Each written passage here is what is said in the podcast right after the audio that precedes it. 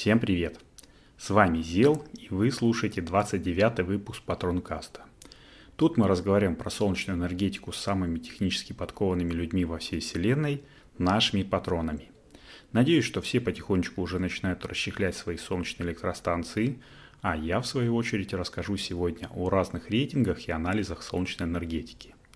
Но по традиции – перед тем, как это сказать, я хочу сообщить, что для того, чтобы наша дружная компания любителей солнечной энергетики росла, ну и еще больше соответственно, я предлагаю завлекать сюда ваших друзей. Сделать это легче легкого. Нужно всего лишь отправить ему или ей одну ссылочку на лендинг проекта Solar News, а там уже ваш друг или подруга сама или сам выберет платформу, где лучше и комфортнее послушать, может быть почитать или посмотреть новости солнечной энергетики. Все, конечно же, в зависимости от того, как ему или ей удобнее потреблять информацию.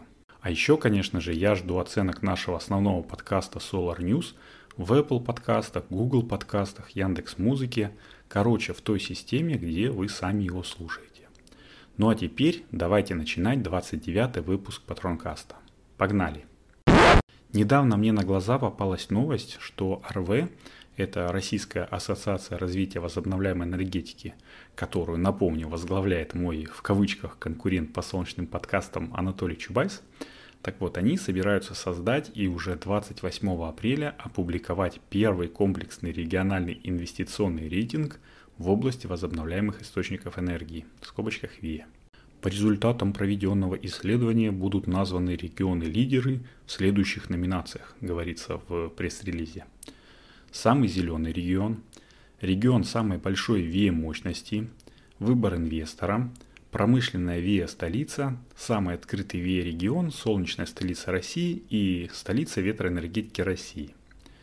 По словам директора ассоциации Алексея Жихарева, субъекты федерации могут формировать собственную стратегию развития отрасли ВИЭ на территориях, самостоятельно принимая решения о параметрах развития, технологиях, мерах и поддержке. Да, я проверил, действительно, директор УРВ – это Жихарев. Чубайс только сопредседатель. Но если оглядываться в прошлое этой ассоциации, то все равно получается, что он как бы, ну, типа соучредитель или держатель основного пакета акций.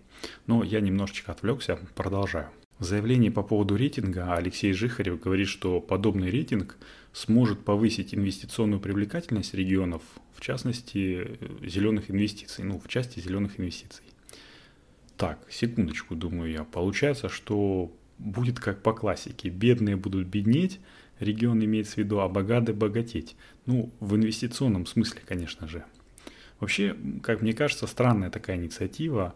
В России, если мне не отшибла память, самым привлекательным в плане зеленых инвестиций регионом являются регионы, до которых газовую трубу там или нефтяную трубу не дотянуть где стоимость киловатт-часа энергии стоит там под 10-15 рублей, а где-то и 25-30 рублей, как, например, на Крайнем Севере.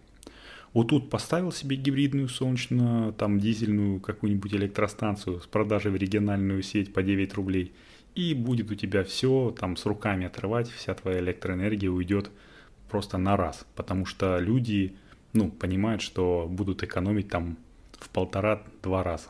Или те же самые договора о предоставлении мощности ДПМ. Если государство определило тебя в списке счастливчиков, э, которым, в общем-то, можно строить и подписывать эти договора, то где бы ты ни поставил свою солнечную там, или ветровую станцию, 100% э, у нее будут выкупать, ну, как бы 100% мощности ее будут выкупаться. Потому что закон и период окупаемости по-любому будет э, лежать там в пределах 5-10 лет, ну максимум 10. А для частников, между прочим, хоть тоже и закон, хоть он и писан, но продавать сеть они могут излишки сгенерированной электроэнергии только по оптовым ценам, в то время как покупают ее по розничным, ну, которая минимум в два раза выше. И тут уж период окупаемости, как я говорил в 10 выпуске основного подкаста Solar News, отодвигается на 20 с плюсом лет. Но в этом случае, чем выше тариф у тебя, тем срок окупаемости меньше.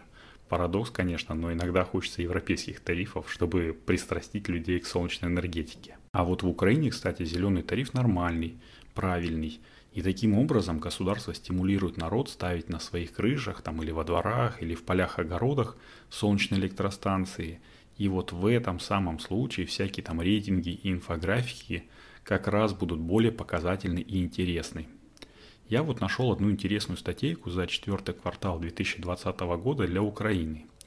Там вот все четненько показано, и то, сколько было новых установок за год, ну, в частном порядке там за три квартала, и то, в какой области их больше стоит, там, в абсолютных числах, э, в штуках, там, и в штуках на тысячу человек, и то, кто лидер по установленной мощности. В общем, все красивенько, все так четненько разрисовано. И вообще, в принципе, вы, не знаю, знали или нет, в Украине за три квартала 2020 года было установлено 5,5 тысяч новых домашних СЭС. Вы вдумайтесь только в эти цифры. По мощности это получается 159 мегаватт прироста мощности за три квартала. А, ну, в среднем получается это по 28 киловатт на каждую установку. Представляете, если бы у нас такое было в России. Вот. Вот это я понимаю рейтинг, вот это действительно стимул, и вот это вот показательно, а не все вот эти вот рейтинги, извините, от РВ. Картинку по понятным причинам сюда выложить не могу, но я ее с комментарием своим выложу в наш телеграм-канальчик. Заходите, начиная со вторника, то есть сегодня ссылочка на канал будет в описании. Ну и делитесь своим мнением по поводу того, почему же самый богатый регион, я имею в виду Киев, почти всегда на самых последних позициях в этом рейтинге, а самые южные области не самые первые. Я пока что придержу свое мнение, давайте подискутируем об этом в нашем чатике. Ну, а сейчас мне уже пора закругляться. Напомню вам поставить звездочки, сердечки подкасту Solar News в той системе подкастинга, в которой вы ее слушаете. Делитесь со своими друзьями. Это крепко поможет э, подкасту приехать э, в уши большему количеству народа. Теперь же, наверное, точно все. С вами был Зел. Это был 29 выпуск подкаста Патронкаст. Услышимся на следующей неделе. Всем пока. thank you